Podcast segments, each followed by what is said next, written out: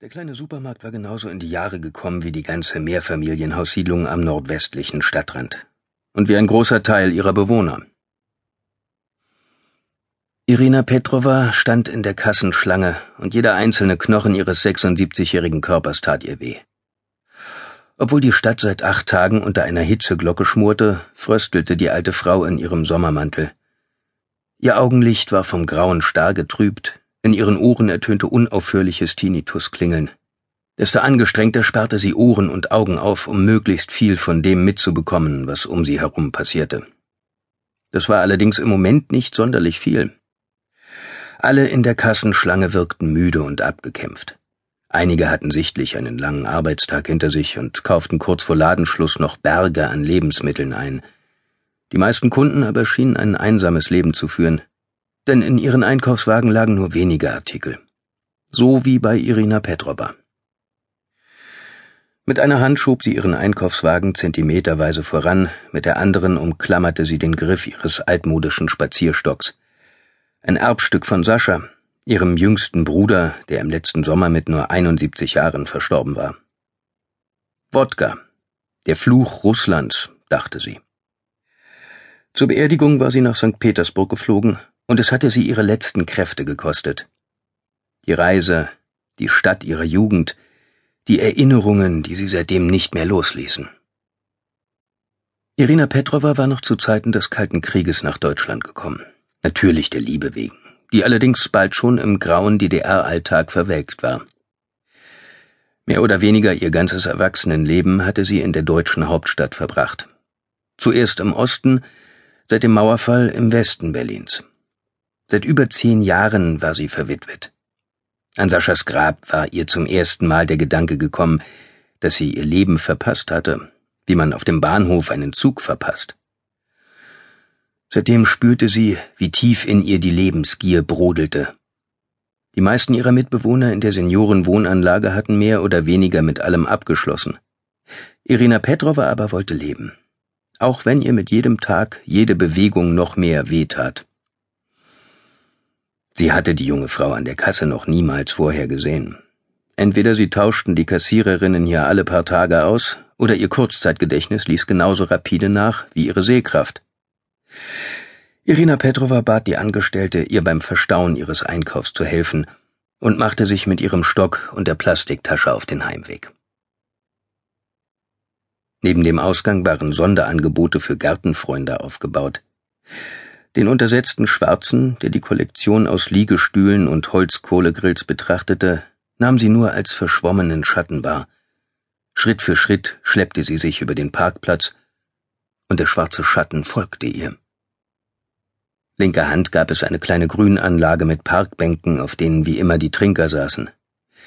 Irina Petrova achtete darauf, den alten Männern mit den Reibeisenstimmen nicht zu nahe zu kommen. Aber es half nichts. Sie sind wie Sascha. Der Leichenbestatter hatte sein Bestes gegeben. Trotzdem hatte ihr armer kleiner Bruder in seinem Sarg ausgesehen wie eine Mumie. So ausgemergelt und eingeschrumpft, als hätte der Alkohol ihn von innen her verbrannt. Nachdem sie den Parkplatz überquert hatte, waren es nur noch etwa hundert Meter bis zu ihrer Haustür. Doch für Irina Petrova fühlte es sich an wie ein Gewaltmarsch durch die Wüste. Die immer noch grelle Abendsonne stach ihr in die Augen, so dass sie alles wie in gleißenden Nebel gehüllt sah. Schweiß lief ihr in Bächen den Rücken herunter, gleichzeitig war ihr erbärmlich kalt. Verbissen stieß sie ihren Stock mit dem versilberten Falkenkopfgriff vor sich auf den Gehweg. Natürlich hätte sie sich ihren Einkauf in die Wohnung liefern lassen können, aber das kam nicht in Frage. Der abendliche Gang zum Supermarkt war für sie der Höhepunkt des Tages. Jeden Morgen um neun kam ihre Betreuerin, eine karibische Schönheit namens Mercedes Camejo, zu ihr in die Wohnung, um für sie den Haushalt zu erledigen und ihr bei der Körperpflege zu helfen. Aber Irina Petrova war jedes Mal froh, wenn sie die dralle Person wieder los war. Sie konnten sowieso kaum ein vernünftiges Wort wechseln, da ihre Betreuerin nur gebrochen Deutsch sprach und die Betreute mehr oder weniger nur sinnloses Klingeln in ihren Ohren vernahm. Endlich hatte Irina Petrova die sechsgeschossige Wohnanlage erreicht, die fast schon in Sichtweite des Flughafens Tegel lag und 60 Senioren in altersgerechten Apartments Platz bot. Sie beugte sich vor, lehnte ihren Stock neben der Haustür an die Wand und suchte in ihrem Mantel nach dem Schlüssel. Auf der gegenüberliegenden Straßenseite studierte der Mann mit der rußfarbenen Haut die Plakate an einer Litfaßsäule. Irina Petrova spürte undeutlich, dass der Schatten immer noch in ihrer Nähe war. Aber in ihren Gedanken hatte er sich in etwas anderes verwandelt. Nach Jahrzehnten der Entfremdung waren ihr Bruder Sascha und sie sich vor seinem Tod noch einmal nahe gekommen. Sie hatten einander Briefe geschrieben und mehrmals im Monat telefoniert. Sascha war ihr früher immer wie ein roher Draufgänger erschienen, der jeden tieferen Gedanken für Zeitvergeudung hielt aber durch irgendeine wundersame Wandlung war er kurz vor seinem Tod geradezu ein Mystiker geworden. Entweder hat er sich früher immer verstellt, oder der Wodka hat ihn zu einem Weisen gemacht, dachte Irina Petrova. Letztlich schienen ihr beide Möglichkeiten gleichermaßen unwahrscheinlich. Sie kämpfte mit ihrem Schlüssel, der sich im Futter ihrer Manteltasche verheddert hatte, und ihr war unerträglich heiß. Die Schatten, die uns umgeben, sind nichts anderes als unsere eigenen sündigen Gedanken, hatte Sascha ihr erklärt, wenige Wochen bevor er ins Koma gefallen war. Verstehst du, Irina? Eigentlich hatte sie es nicht verstanden. Es war nicht logisch, jedenfalls auf den ersten Blick. Doch wenn man es als mystische Weisheit auffasste, schien es eben doch eine Art Sinn zu ergeben. Mit zitternder Hand schob sie den Schlüssel ins Schloss. Nachdem sie aufgeschlossen und ihren Stock wieder an sich genommen hatte, schleppte sie sich in die Eingangshalle. Die Liftkabine lockte mit offener Tür und surrendem Neonlicht, doch Irina Petrova wandte sich entschlossen der Treppe zu.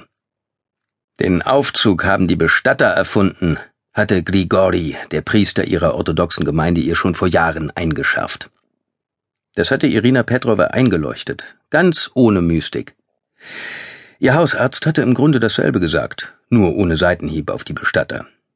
Jedenfalls mühte sie sich Tag für Tag über die Treppe in den ersten Stock hoch. Flüchtig wunderte sie sich, dass sie diesmal gar nicht gehört hatte, wie hinter ihr die Haustür ins Schloss gefallen war. Aber in ihren Ohren klingelte es wie in einer anfahrenden Straßenbahn. Trotzdem drehte sie sich auf der Plattform im ersten Stock um und spähte angestrengt nach unten. Doch da war nichts oder höchstens ein Schatten auf der halben Treppe.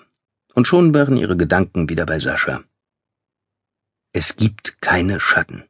Verstehst du, Irina? Ja, Brüderchen, ich verstehe, was du meinst. Vor ihrer Wohnungstür musste sie erneut das beschwerliche Ritual ausführen. Sie lehnte den Stock gegen die Wand, zog den Schlüssel aus der Manteltasche und schloss auf. Dann hangelte sie wieder nach der Gehhilfe und schob die Tür mit dem gummiüberzogenen Stockende weit auf. Im selben Moment bekam sie einen harten Stoß in den Rücken. Was war das, um Himmels willen? Sie stolperte in ihre kleine Diele und riss die Arme hoch. Stock und Einkaufstasche fielen ihr aus den Händen und landeten auf dem Teppichboden. Sie wollte sich umdrehen, doch da bekam sie einen zweiten, noch kräftigeren Stoß in den Rücken, der sie endgültig von den Füßen riss. Irina Petrova fiel der Länge nach hin. Ihre Arme und Handgelenke, mit denen sie den Sturz abzufedern versucht hatte, taten höllisch weh. Sie wollte schreien, aber es ging nicht. Zwei kräftige Hände hatten ihren Kopf und Nacken gepackt und drückten ihr Gesicht in den muffig riechenden Teppich. Hilflos lag sie auf dem Bauch und kämpfte dagegen an, ohnmächtig zu werden. Schatten, dachte sie. Und plötzlich war alles schwarz. Als sie wieder zu sich kam, lag sie immer noch in ihrer Diele, doch seltsamerweise auf dem Rücken. Die Wohnungstür war geschlossen und neben ihr kauerte ein Mann auf dem Boden und sah sie aufmerksam an. Sein Augenweiß und seine Zähne hoben sich unwirklich hell von seinem schwarzen Gesicht ab. Obwohl sie immer noch benommen war, wusste Irina Petrova, dass es der stämmige Mann vom Supermarktparkplatz sein musste. Der Schatten. Du hast dich geirrt, Sascha, dachte sie. Er ist ganz einfach ein Räuber, der es auf meinen Schmuck abgesehen hat. Sein Mund ging auf und zu. Anscheinend redete er mit ihr. Aber Irina Petrova verstand kein Wort. Der Tinnitus schrillte in ihren Ohren. Das Herz schlug ihr bis in die Kehle hinauf. Sie können alles haben, stieß sie hervor. Er bleckte die Zähne, packte ihren Rock und zog ihn bis zu ihrer Hüfte hoch. Dann zerrte er ihr die Strumpfhose herunter. Irina Petrova erstarrte. Ein Perverser, dachte sie. Oh mein Gott,